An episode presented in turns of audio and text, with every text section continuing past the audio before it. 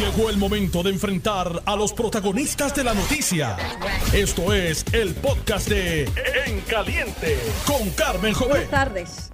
Gracias a Dios que ya es miércoles. Y yo digo lo mismo todos los días porque yo todos los días me los disfruto de sol a sol, de rabo a cabo. La vida es un regalo. Por eso se dice que es presente.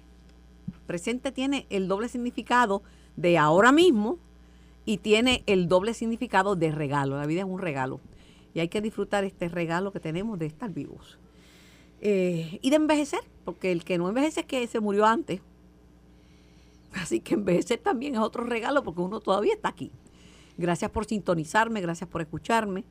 A decir cosas, ¿verdad? Que no son posiblemente las que ustedes crean, pero son las que yo opino y, y, las comparto con ustedes, no para convencerlos de nada, sino para que conozcan mi opinión y porque no me escondo para decir lo que pienso. Me acompaña en esta primera hora del programa el expresidente del Senado de Puerto Rico y líder del Partido Demócrata de los Estados Unidos, aquí en Puerto Rico y en los Estados Unidos, Charlie Delgado. Saludos, Charlie. Charlie Rodríguez. Ay, Charlie Rodríguez. No te Ay, preocupes. Estaba pensando, tú sabes, porque lo, lo que es la mente, lo llamé esta mañana, le puse un trabajo. tranquila. Pero, pero no estás pidiendo la vuelta. No, no, no te voy a pedir vuelta. Y nunca le vas a decir pobre diablo a nadie. No, tampoco. No, yo tampoco. No, no se puede Este- ofender a nadie de esa manera. Pero mira, Carmen, gracias por eh, la, la invitación a tu programa. Siempre un placer estar contigo y saludo a todos los radioescuchas. Pero te tengo dos o tres en agua para ponerte tu belloncito. Está bien, pues estamos listos. Cuando Pero voy a empezar haciendo una expresión, y no lo entiendan mal. Eh, no podemos seguir poniéndonos las medias después de los zapatos. Eh, hace calor, todos tenemos calor. Vivimos en el trópico. El, el calor ha sido cónsono de mi vida. Y dice, rompimos temperatura. Estaba en 93 subimos a 94. Así ha sido siempre. No, estamos cerca de la temperatura más alta, que fue hace 14 años, un 3 de septiembre. Ajá, cierto. El calor molesta. La gente que nos crió a nosotros vivieron con calor. La gente que nos crió a nosotros se tiraba. Bueno, en mi familia había gente que cogía agua en latones. La gente que nos crió a nosotros, a mi generación, y, y a la generación de mi productor Sammy, pues yo le pregunté a Sammy, oye, tú que eres más joven, porque cuando yo te cogí eras un nene, tú eres de escuela pública y tenías aire, no tenían aire acondicionado. Uno se las busca cómo resolverse. Ahora mismo, el problema de poner, que es una medida populista, está fenómena de cara a, a- de cara a las elecciones generales, está genial. Yo felicito al que se le ocurrió, porque eso trae votos. El problema de poner 38 mil eh, en 38 mil escuelas aire acondicionado es que no hay luz. Te pone los 38 mil y cumplió y es un héroe y votan por usted. Pero no hay luz. El problema es que se agrava la cosa porque es un problema de generación. Y en los veranos, desde toda la vida, hay más gente consumiendo energía. Y a la vez más gente consumiendo energía, por eso es que le sube la gente la luz, porque con petróleo. Entonces dicen con razón muchos de ellos, es que es el cambio climático. Claro que es el cambio climático, pero para combatir el cambio climático no se combate con combustibles fósiles como el petróleo. Usted lo combate con lo que dice el marco regulatorio, que es moverse hacia la energía renovable, del agua, del sol, de, lo- de los molinos, de lo que sea. Así que usted le pone en las escuelas, eh, le pone el, el aire, pero no va a haber luz y se quedan con el mismo calor. Las escuelas tienen que ser adoptadas, porque también, ¿y quién va a pagar la luz? ¿Usted sabe por qué están quebrando los hospitales? Entre otras cosas, porque le den millones y millones y millones de dólares al, al pueblo de Puerto Rico por, por cuenta de luz. Hay casos, ¿verdad?, de escuelas que son adoptadas por una compañía de la comunidad y por gente, y esas compañías pagan, que eso es precioso. Yo enseñé con calor, mi hermana enseñó con calor y estudiamos con calor. Estudiamos con calor. Antes usaba el abanico, uno llevaba el abanico en la cartera y se soplaba, y las panderetas. Las panderetas que las daban generalmente en las funerarias, uno se abanicaba con las panderetas. Tú eres de pandereta y tú eres de pandereta y yo soy de pandereta. Ya no, no sé, pero ya. Un, ahí vienen unos abanicos que yo tengo dos, chiquitos, que son de batería y refrescan. Y no cuestan tanto, pero van a tener aire, aires acondicionados y se va a ir la luz y el calor va a ser brutal. Enséñale a los estudiantes lo que está ocurriendo, el cambio climático, enséñelos a reciclar, enséñelos a diferenciar la energía limpia de la energía fósil. Y usted está haciendo un cambio, pero poniéndole aire acondicionado, no van a resolver el problema. Y, Carmen, te iba a decir que cuando yo estudié en escuela pública, Estudié primero en el Colegio Autista de Carolina, después estuve en la Escuela Intermedia Pública, doctor Facundo Hueso de Carolina, y luego en la High de Carolina, la antigua High Julio ¿Estuviste con alguien famoso en la escuela, en la High? Sí, porque lo felicitaste aquí en un momento, o lamentaste su partida o algo. Bueno, hay eh, algunas personas que, eh, obviamente, de, Carolina, ¿no? Que fueron eh, grandes deportistas, que se destacaron, este pero sí, Roberto Clemente es nuestra figura más, más importante, ¿verdad?, de Carolina. Eh, pero sin duda alguna sí, siempre hemos expresado nuestra identificación con el pueblo de Carolina y quería decirte a ti que en la, en la escuela Facundo Hueso, yo recuerdo agosto y septiembre siempre eran los meses más calurosos. Y yo recuerdo que ni abanicos habían, habían las ventanas, se abrían y uno pues sudaba y claro, este, pero dejamos íbamos a aprender. Dejamos de construir con ventanas que se abren, ¿verdad? Pero todavía hay algunas que se abren y hay las Miami que decían que uno le da manigueta y se abren. de Miami, este, pero lo cierto es que hacía calor y, sudábamos, pero oye, íbamos a, íbamos a la escuela a aprender y nos ajustábamos. Eh, yo recuerdo también cuando Pedro Rosselló fue gobernador que hubo un programa para poder instalar aire acondicionado en las escuelas, eh, particularmente en unos salones particulares, ¿verdad? Que de ciencias y demás pero aún así había un plan como para expandirlo, ¿no? Y ciertamente las bibliotecas escolares. Eh, pero yo no me olvido de que los gremios magisteriales eh, se opusieron a eso, decían no, que el dinero debe usarse para otras cosas. Y yo pues digo, caramba, ahora los oigo, eh, inclusive haciendo paros o anunciando paros por, por el calor. Cuando en aquella ocasión Pedro Rocío siempre anticipando el futuro, ¿verdad? Que decía, pues tenemos que ir dotando de aire acondicionado nuestras escuelas públicas. Pero aún así, ahora mismo sería un problema el aire acondicionado porque no, hay energía. Por lo que tú dices es un problema, pero eh, yo recuerdo también cuando fui a estudios generales en, la, en el recinto Río Piedra, yo recuerdo que este, en el recinto Río Piedra, eh, el edificio de generales, eh, lo construyeron no pensando en el trópico, porque tenía unas ventanitas bien finitas y cuando se iba la luz o cuando se dañaban los aires, eso era a sudar y a sudar y no entraba nada de aire. Me, extraña, porque tú eres más viejo que yo y cuando yo llegué allí no había aire. Mira, ni en el hospedaje donde me, quedaba, ni en ningún hospedaje había aire y éramos cuatro por cuarto. Y en la universidad no había aire. Mira, en escuelas privadas tampoco había aire. A mí me escribió la presidenta, el expresidente de la Asociación de Escuelas Privadas me dice, mira Carmen, las escuelas deben tener su propio plan, no hay escuelas iguales y las escuelas deben resolver sus problemas y ver y la y en eso es importante Charlie la asociación de padres y maestros y la comunidad que esa escuela sea parte de la comunidad y que todo el mundo se una pero cuando se vaya la luz van a tener el aire pero no van a tener fresco. Bueno pero ese edificio de, de estudios generales era un edificio nuevo que se había construido para el 72 muy bonito el edificio y todo pero tenía ventanitas bien finitas y cuando se dañaba el aire o se iba la luz, pues era allí a sudar. A sudar. Yo, me adelanté mucho en la vida porque yo, yo me adelanté en 72, ya yo me había ido hace rato. Pero yo, yo, empezaba la universidad. Bueno, en mi casa no había aire acondicionado. No, Nunca hubo. En las casas no había. Este, eh, y el calor siempre lo ha hecho. Básicamente era con abanico y a, resistir el calor. Pero, ok, eh, queremos que mejorar las las escuelas públicas sin duda alguna, pero ¿verdad? amenazar con cerrar y hacer paro. Eh, una vez más, pero que nos preparen, la luz se va todos los días y la gente paga por una luz que no tiene y la paga cara. buscar alternativas. Por eso, pero busque alternativas, busque alternativas, pero no piense que va a resolver. Además, cuando esos muchachos tengan que irse para su casa a hacer las asignaciones, la mayoría no va a tener aire acondicionado en su casa. No lo va a tener. Una medida que me pareció simpática y creo que fue del propio Departamento de Educación, que la gente vista más cómoda, que usen ropa clara, este pueden ir hasta en shorts, yo no le veo nada malo a eso, no, no le veo nada malo. Este, hasta en chancleta, estamos en un país tropical y ahí se, si quieren estar frescos, eso, pero pensar que porque pongan los aires van a tener aire acondicionado, no, la luz se va todos los días, ah. todos los días.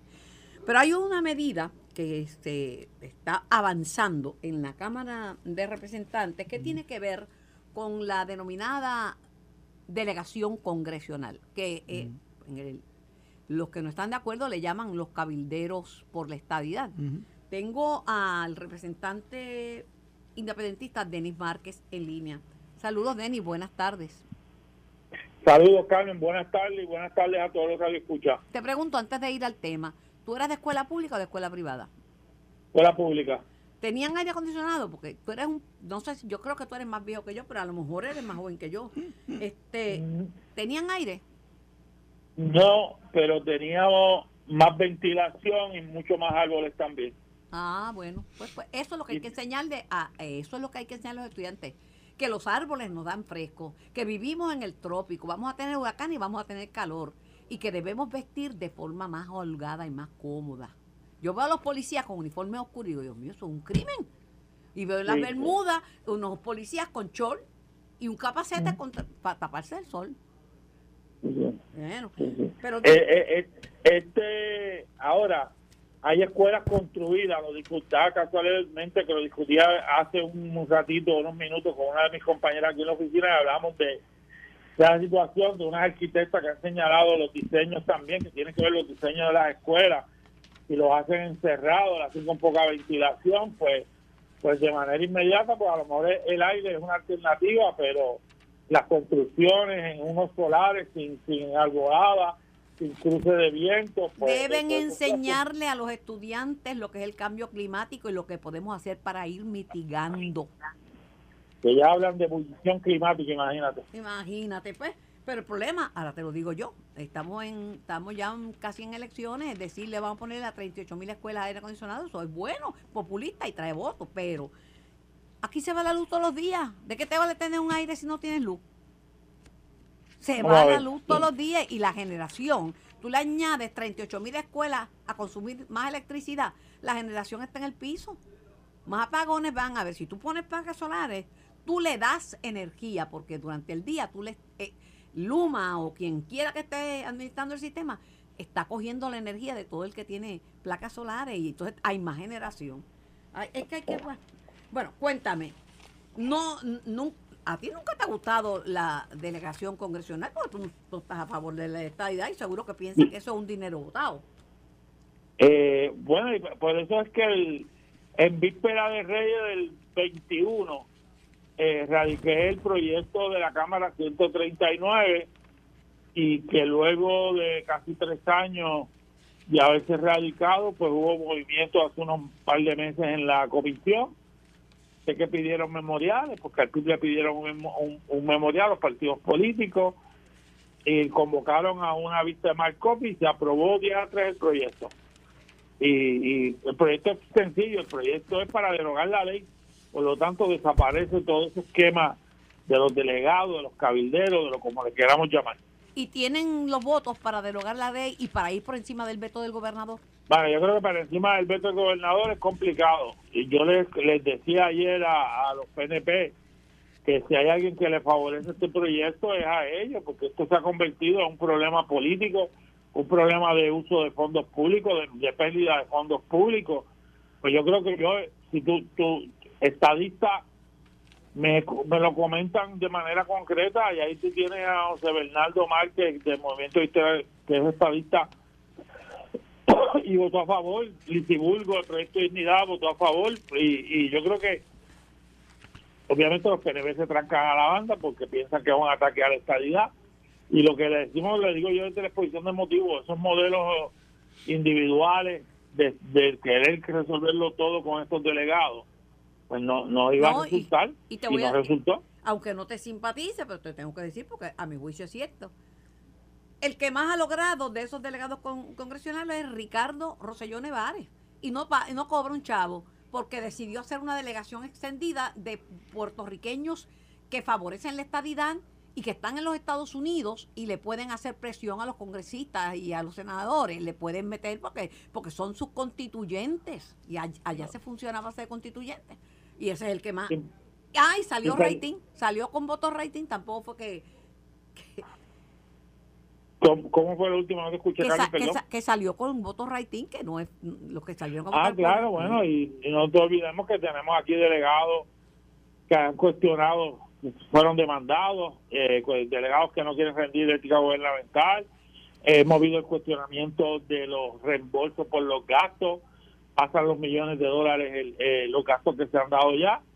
Y lo hemos dicho muchas veces, en la medida que vayamos como pueblo o, eh, unidos con una a presionar al Congreso con todas las alternativas y que el gobierno el gobierno no que el Congreso se exprese sobre cada una de las definiciones pero, pero quiénes pero quiénes van a ir Victoria Ciudadana bueno el PIB sí el PIB sí estipulado el estipulado el PIB estipulado el PNP pero el Partido Popular no quiere tocar el tema del estatus ni con una varita larga. Y, Victoria Ciudadana, en su eh, cuando exponía, perdona que te interrumpa, exponía sus motivos, decía, no, aquí los estatus no cuentan, todo el mundo, este ahora quizás se han al, al, pensar en, en, una alianza con el PIB, pues obviamente tienen que ver este que sí, que si se van a aliar con un partido que, creen en la... Eh, eh, pero hay que insistir, hay que insistir en el tema. Claro, bueno, Uno ve hoy al, al expresidente del Partido Popular con una redefinición del Partido Popular que es lo mismo de siempre.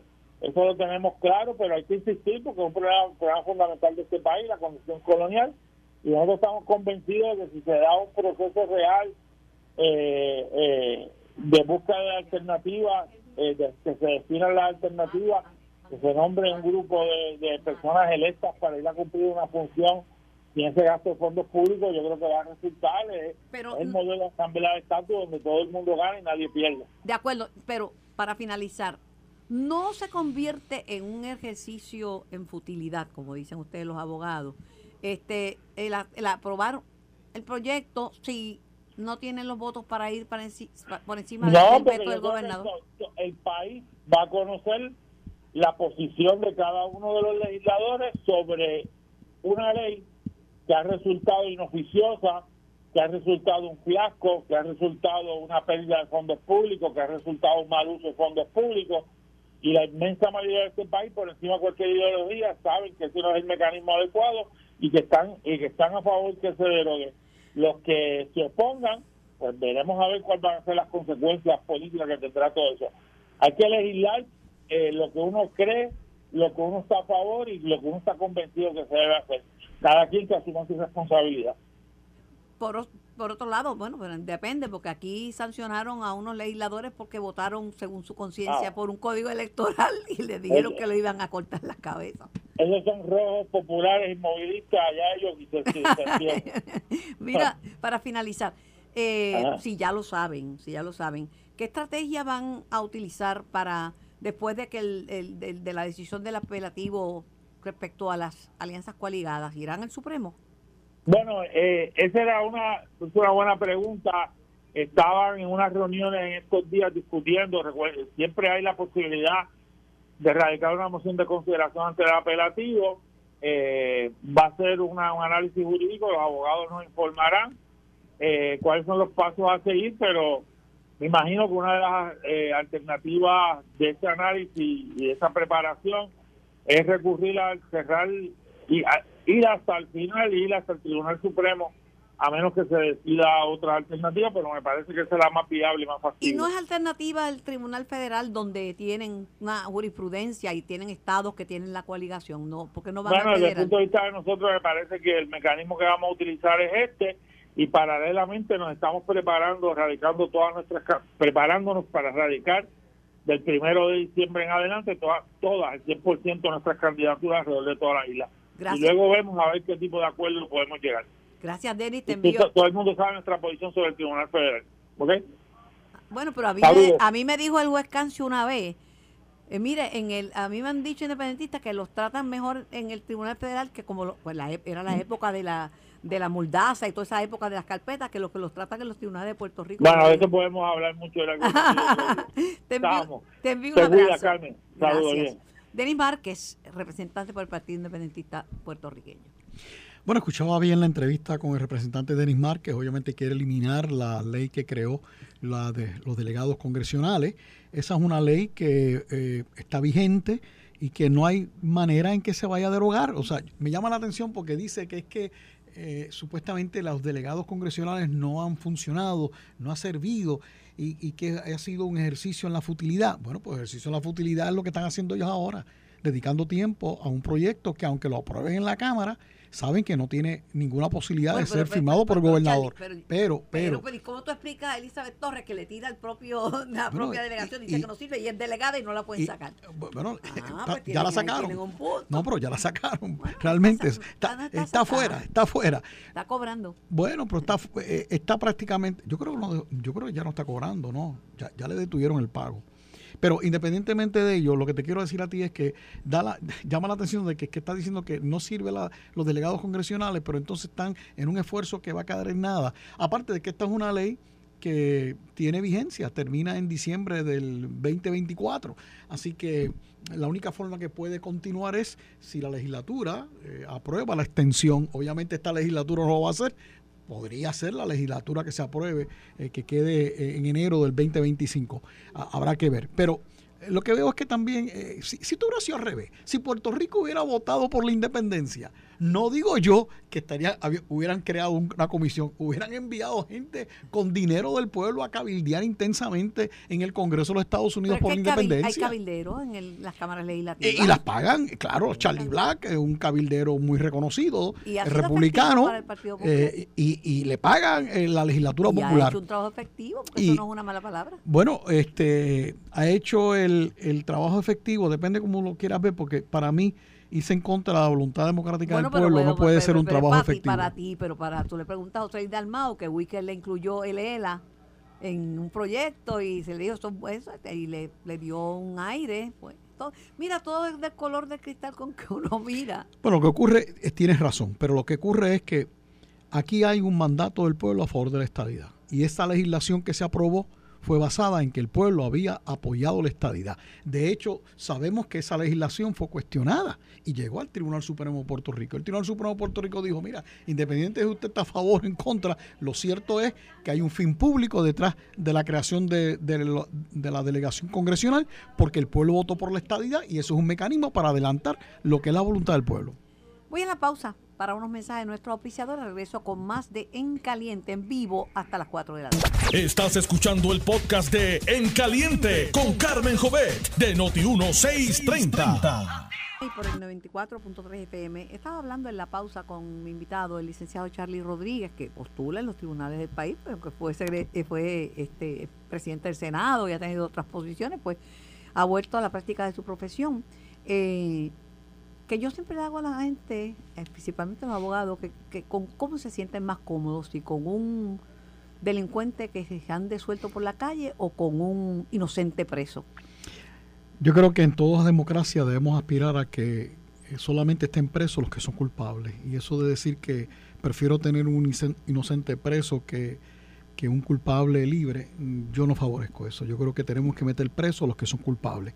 Y debemos utilizar todo el aparato de ley para llevar los casos, eh, probar los elementos de la comisión del delito y que un jurado o un juez, en el caso de Puerto Rico, puedan determinar eh, si así lo, se el acusado, ¿verdad? Del por, por el tribunal, eh, determinar si, si es culpable o no es culpable. Así que Están, posición están- es la de es los abogados. están hablando del caso de, de, de la masacre de Trujillo Alto y de lo difícil que es un, un pues, tienen un punto porque tiempo que pasa justicia que se escapa. Lo que pasa es que ahora hay ayudas para esclarecer casos que no las teníamos antes. Y si las teníamos hace un poquito más de tiempo, no había el dinero para que los pobres las pagaran. Ayudas como la- el mapa del genoma humano claro, las pruebas de ADN. Tú sabes que en Estados Unidos gente después de muchos años, gente que está ha 20 y estado 30 años y han salido. Yo no digo que este es caso, pero Bueno, mira, pero Proyecto Inocencia tiene tiene cosas que han hecho cosas Claro. importantes. Mira, en proceso criminal eh, la persona tiene que ser culpable más allá de toda duda razonable. Eh, y a veces pues se encuentra unas personas culpables, pero luego a través de los años aparece evidencia que demuestra que había dudas razonables, que la persona que fue eh, convicta realmente no fue la persona que cometió el delito. Eh, no, a lo mejor no es un santo, pero no Pero cometió el delito delito. no lo comit- no lo y por lo cual eh, tiene que ser liberado. Las personas, la- la- los familiares de las, de las víctimas, una mamá con unos niños, es una cosa horrible. Claro que esas personas tienen dolor, pero esas personas, eh, pues, tienen un dolor porque piensan, ah, porque creen, están seguros. Esas personas piensan que él es culpable. No, no, no es que están viendo una prueba pericial que hable en sentido contrario, ya lo creen y la gente siente un alivio al pensar que el culpable está preso. Pero de igual manera, la familia de lo, del que está preso también tiene sentimientos y piensan, caramba, ¿y si estuvo todos estos años preso y no cometió el delito? Es bien difícil. ¿eh? Es difícil, hay sentimientos, eh, hay emociones. Eh, una persona que ha sufrido la pérdida de un ser querido, víctima de un crimen, uno quiere que la persona que cometió el delito sea enjuiciado y pague por haberle quitado a este ser querido a uno. Eso yo lo puedo entender pero lo cierto es que cuando la persona que se ha acusado y en algunos casos ha resultado convicto y luego aparece prueba exculpatoria, eh, pues definitivamente la persona no cometió el delito, tiene que salir fuera. Y yo sé que eso afecta a la familia de las víctimas y el Estado tiene la obligación de buscar entonces quién fue el que cometió el delito y tal vez buscar de nuevo el Pero si el Estado no encuentra quién fue el que cometió el delito, no pues, puedes meter preso al que, al que no cometió el delito para que el Estado quede bien. Claro, claro. Eh, no sé si te sientes cómodo hablando de este tema, pero me acaban de enviar una información en el sentido de que se sostuvieron 18 de las causas de acción por difamación contra Jay Fonseca, Telemundo y otros eh, en el caso de, Delia Sánchez, no sé si bueno, sí, estamos, comentando eso. Hoy, eh, en el día de hoy, se hizo público la decisión del juez eh, Arias Marswatch, el juez federal, donde emitió una opinión y una orden ante la solicitud de desestimación que había presentado Jay Fonseca, Telemundo, la NBC y otros que son acusados por difamación por parte de mi yerno Elías Sánchez y mi hija Valerie Rodríguez quienes llevaron el caso a los tribunales ante las mentiras que se habían señalado. Y claro está, eh, lo primero que hacen los abogados es tratar de buscar que se desestime la acción, porque la mejor manera de liquidar un caso de difamación, si usted es el acusado, es vamos a liquidarlo en esta etapa. Bueno, pues el juez examinó la evidencia y dijo, no hay forma de desestimar, eh, esto tiene que continuar el juicio, esto tiene que ir ante un jurado y el jurado tiene que decidir. Eh, y para nosotros esto es un gran triunfo porque, mira, eh, los que estamos en la vida pública sabemos que tenemos que exponernos a, que los medios de comunicación, pues obviamente nos interroguen eh, y que hagan señalamientos, informen sobre las cosas que uno realiza. Pero cuando se cizañan en la mentira, en la falsedad, en el engaño, eso no es buen periodismo. De hecho, eso no es periodismo. Y en ese sentido, uno tiene que defenderse. Y Elías Sánchez y Valerie Rodríguez, mi hija, tomaron la decisión de llevar este caso. Difícil como ha sido llevarlo. ¿Cuánto el costo que tiene. caso? este caso ya tiene como tres años. Tres años este, desde el momento en que se presenta. Se presentó originalmente en la Florida, luego se movió en un estado local de la Florida, luego se movió a un tribunal federal de la Florida, luego el Tribunal Federal de la Florida entendió que había que mover el caso a la jurisdicción de Puerto Rico, al Tribunal Federal de Puerto Rico, y finalmente el Tribunal Federal de Puerto Rico está viendo el caso y el juez acaba de examinar la moción que presentó eh, los abogados de Jay Fonseca de Telemundo de NBC, porque eran los padres, eh, los, parent company, ¿verdad?, de Telemundo en Puerto Rico. En español son madres, con la la compañía matriz. La compañía en español no es, padre, son madres. Es madre. Bueno, pues la cuestión es que sin duda alguna eh, eh, esa moción se presentó y el juez estuvo examinando y hubo eh, la presentación, ¿verdad?, de todos los escritos y finalmente resolvió y el caso sigue para adelante. Así y que, se va, ya hacen un señalamiento de... eventualmente, ahora empieza la... Ahora tienen ellos que contestar la demanda porque habían rehusado contestarla buscando eh, a ver si podían desestimar la acción. Así que ahora tendrán que contestar la demanda, veremos a ver qué contestan. Eh, y muchas veces en esta etapa lo que ocurre es que comienzan a hacer acercamientos para ver si se logra un acuerdo. Eh, pero presentar una disculpa pública. Todo ese tipo de cosas se, se, discute, ¿verdad? Obviamente la demanda es por 5 millones de dólares, eh, eh, más 30 millones de daños adicionales, ¿verdad? Así que este caso está planteado y se verá en su momento. y no se trata tanto del dinero, se trata de que tú no puedes permitir que la gente mienta. y yo creo que Fíjate, eh, en Estados Unidos uno nota que medios de comunicaciones importantes como el New York Times, cuando llegan a la conclusión de que uno de sus periodistas ha cometido una violación, de inmediato los cesantean. En Puerto Rico yo no sé de ninguna situación donde una persona en un medio de comunicación ha sido cesanteado porque eh, haya mentido, ¿verdad? Eh, en, la información, en la información que divulga, eh, etcétera. y eso pues no habla bien de la prensa local porque yo creo que de la misma forma que se exige transparencia en todos los procesos, también la prensa tiene que hacerlo.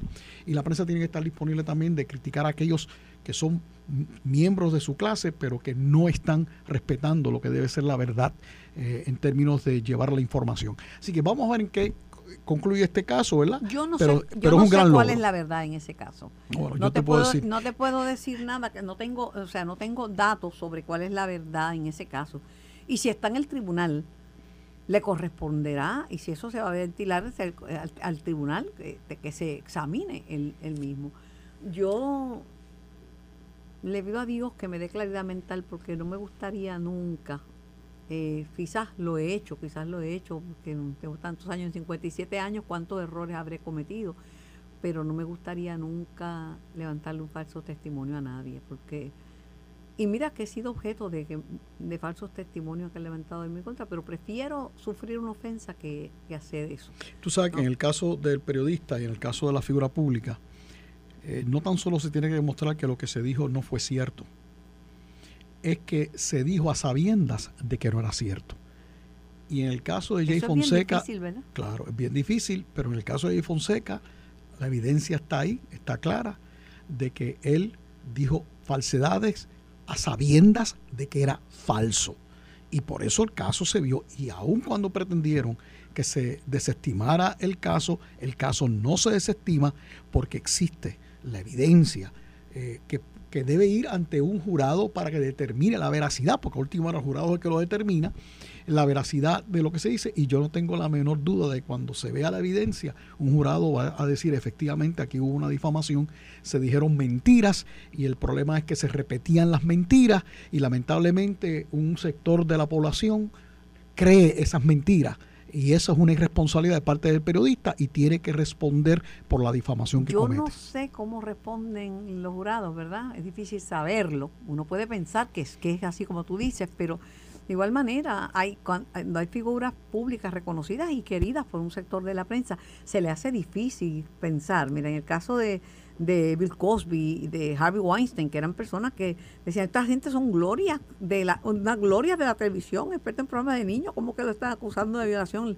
Y se le hacía difícil a los que sirven como jurados, que son nuestros pares de la comunidad, eh, creerle. En el caso de figuras, ¿verdad? Y en esos casos se, eh, en esos casos se determinó la culpabilidad. Claro, pero que lo te estoy hablando sobre los jurados. Yo no sé cómo van a decir los jurados, pero a veces también el que sea una figura pública reconocida y admirada y seguida también. No, yo no sé, Charlie, yo no sé. Hablando de casos, eh, hay otro caso que he sonado, que es que la defensa de Raúl Maldonado eh, está cuestionando unos alegados reembolsos de unos 38 mil dólares este, y dice que, que cuestionaron, cuestionaron eh, cuando acusaron al exsecretario de Hacienda de, de, violar la ley de ética gubernamental y que al fin y al cabo ha salido a relucir que esos 38 mil dólares no fueron habidos de forma ilegal, que eran de sus padres, pero ¿Cómo, ¿Cómo va? Es la defensa que está cuestionando. La defensa ha llevado eh, a un perito a aceptar públicamente que su investigación fue inadecuada. Este, este es el caso de Raúl Maldonado, la, abogada defensora es Mayra López Mulero. Mira, yo no he seguido de cerca el, caso y mucho menos lo que, ha acontecido recientemente. Obviamente este es un capítulo muy triste en la historia de Puerto Rico eh, por el desenlace que tuvo en cuanto a la figura del gobernador eh, que tuvo que renunciar, Ricardo Rosselló y encima de eso por una serie de señalamientos que involucran tanto a Maldonado como a su hijo.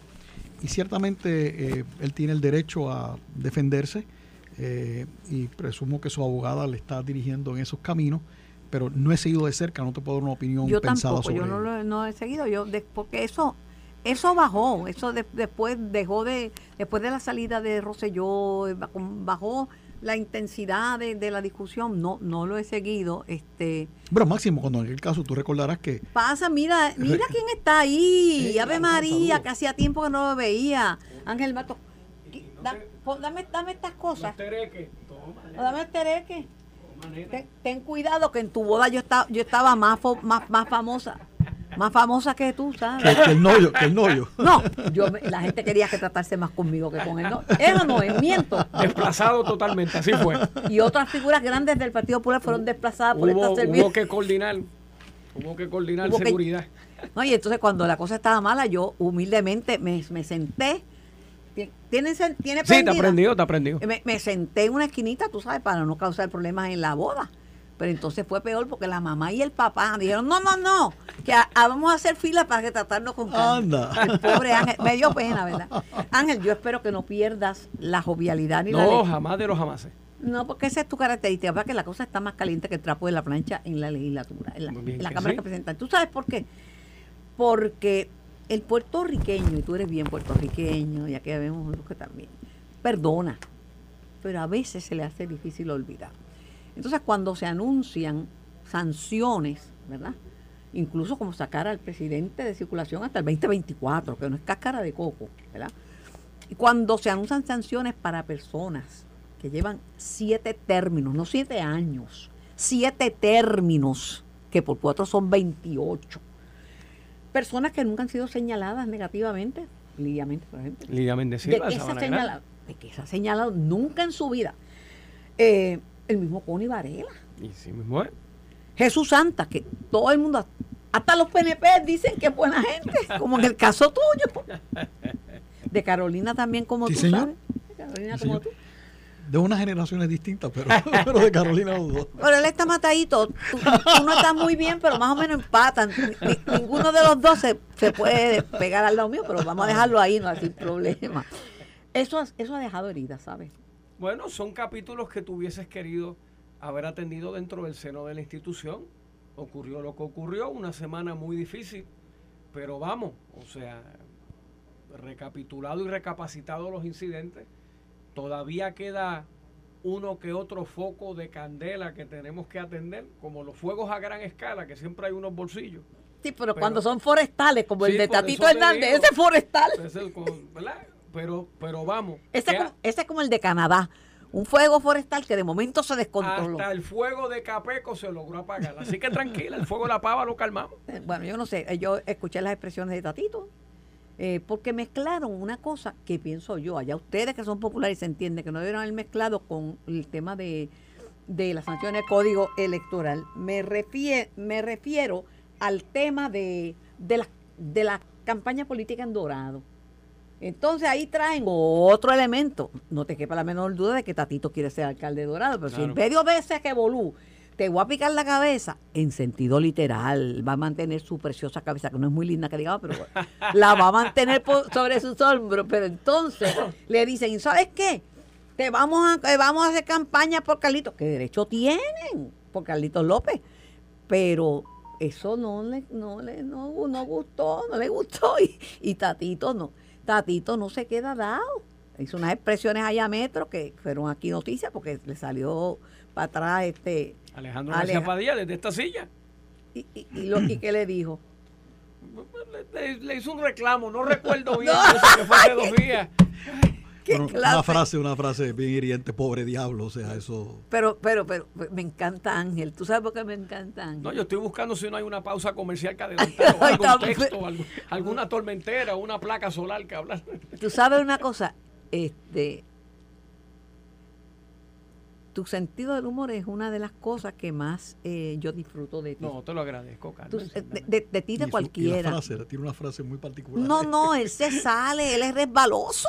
No, no, lo que, y lo que pasa, Carmen y, y- y- y Charlie, con, con- con el pasar del tiempo, esta mañana me- es- estamos atendiendo de nuevo el fuego forestal de temporada, que son los aires acondicionados en las escuelas y toda esa... Que no sé para qué, porque si no hay luz, ¿para qué quieren el aire acondicionado? No, se va todos los días, se pero va todos los días. Pero vamos, en las escuelas que hay buena luz y aires dañados, hay que establecer unas prioridades y ciertamente hay unas escuelas que son tan antiguas que no aguantan Sí, aire pero, porque pero, no pero, pero, pero, pero, pero, pero, eso le dedicamos un tiempito, pero vamos a eso. Mira, la luz se va en Puerto Rico todos los días porque es un problema Claro. de generación. Si tú le añades 38 mil escuelas consumiendo aire, aire acondicionado en el pico, que es esta temporada, que Hombre, cuando claro. va a colapsar el sistema. Además que la ley dice que hay que moverse a energía renovable. ¿Por qué vas a pensar que se resuelve? Mira, se resuelve, no, es, no es poner los aires, ponle los aires. ¿Con qué rayos de luz? Pues si le pones placas solares, pues tienes luz. Claro, Carmen, pero recuerda que de 1.500 escuelas ahora son 825. O sea que ha habido, hay una baja de consumo porque hay una baja de escuelas Pero, que aún, están pero se añada- añadiría al sistema Bueno, actual como está ahora, que está por debajo. Y te falta hablar de techos verdes y de placas solares y de construcciones tropicales, no cajones cuadrados de 8 pies de alto. Oye, ¿por qué, por qué en Puerto Rico se construye a 8 pies? Porque ese es el tamaño del panel 4x8. Las casas antes eran dos aguas, ahora son planas. La- y la- las casas eran ventilación cruzada. La casa mía tiene te- tenía techos de 18 pies. Pues. Te- tuve que bajárselas a 11 porque tampoco podía, tener un- no, no- no había ¿Quién forma de pinta por iluminar. dentro? ¿Quién pinta por dentro? ¿Quién pinta? No, y no había forma que iluminar porque estaba tan alto el techo que se quedaba oscura. Pero que te digo, mira, yo decía a Charlie, y eh, estamos años antes de las elecciones, Hombre, que decir claro. que tú vas a poner 38 mil, hasta es que eso todo el voto, como decir, mira, hay que ir los domingos a la iglesia, todo el mundo a favor, a favor. Pero hay que hablarle a los muchachos de cambio climático, hay que hablarle de Claro. reciclaje, hay que hablarle de energía limpia, porque si pones para consumir más petróleo, tienes aire consumiendo más petróleo, el, el resultado va a ser que se va a seguir empeorando la cosa.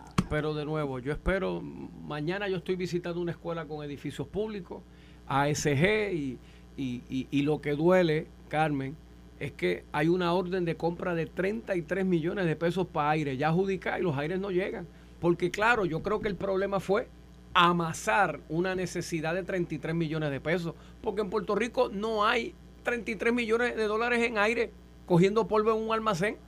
O sea, la realidad es que ahora tú empiezas a pedir aire, simplemente no hay, y sobre todo los de escuela, que son Y me, pre- y me pregunto yo, yo y luego la instalación que tienes que hacer y tienes que ver al que el tenga manteni- el las subestaciones, etcétera, ¿verdad? pues, En el mantenimiento, Pero pues, ¿sabes qué, Carmen y Charlie? No todo está perdido. Los estudiantes de la vocacional Carlos F. Daniels de Carolina, sí. del curso vocacional de refrigeración, hoy dijeron presente con su maestro a decir, díganme qué aire se pueden reparar, que nosotros ayudamos. Qué o sea que también la crisis saca lo bueno de la gente. Lo que saca lo bueno decir. de la gente, pero en Puerto Rico nos hemos olvidado de los oficios y de las escuelas Claro. vocacionales. Las escuelas Claro. vocacionales no es una alternativa. ¿Viste cómo me cambió el tema? Pero No, yo, yo pero- lo voy a Sí, por eso te iba a decir que eh, pasaron a otro tema Pero interesante. yo lo- no, no, pero yo lo se voy a quedó hablar uno en el tintero. Pero, pero, no, no, no. Eh, te tengo que decir. ¿Cómo como- que no, no, no, que- no, que- no, no, porque eh, te- Por- tengo por- un compromiso, pero, pero. Ah, bueno, pero no es porque no te ahí. quieras quedar conmigo No, y no, con no, Ángel. ni con Ángel, no, claro Ah, que no. está Lo que sí te voy a decir a ti que esto aplica a lo que decíamos, eh, se decía en Carolina, ¿verdad? Que decían un tiempo, bueno, cuando uno ve esas cosas que allá hay discusiones de otros, decían, bueno, ellos son blancos y se entienden. Allá el Partido Popular a resolver lo suyo, que en el PNP tenemos también nuestras cositas. No, pero, no son pero muchas. No, del- no son tantas. Son Mira, poquitas. no son tantas, Charlie. Y en mi libro, acuérdate que yo lo he dicho ya como cinco veces. Jennifer no va a coger. Vélalo. Anda. Jennifer va a correr A mí y va a no. mandarse. Para mí que no. Vamos a ver qué ocurre, sí. pero Ángel, un placer saludarte. Siempre, Gracias a ti, Charlie. Carmen, por esta oportunidad y nada. este, ¿Pero te reíste? voy sí, y voy a seguir escuchando, porque quiero, quiero escuchar qué tiene que decir Ángel de Es que, esta es que, situación. tú sabes lo que pasa, que me gana siempre, porque es un resbaloso, me gana. Es Tiene buena salida, tiene buena salida y No, jocoso. no, no, juego de pie. El juego de pie me gana. imagínate, pagarle un, pre- un precinto que era, era, eh, era PNP, pero genuino, y el único que ha ganado ha sido, ha sido Ángel. Así que imagínate, algo tiene el muchacho en la bola que ha tenido eh, el éxito, ¿verdad? En ser electo. ¿Sabes- Tú sabes lo que más me gusta de este programa, que yo siempre puedo, sin consultar quién viene y quién voy, voy a estar siempre, por instinto traigo gente que independientemente de sus ideologías políticas, se aprecian y se valoran entre sí. Mira qué vaina. Bueno, Eso es por instinto. Enhorabuena. Pues gracias. Yo creo que no quita enhorabuena valiente, por el así que-. Esto fue el podcast de En Caliente con Carmen Jovet de Noti1630. Dale play a tu podcast favorito a través de Apple Podcasts, Spotify, Google Podcasts, Stitcher y notiuno.com.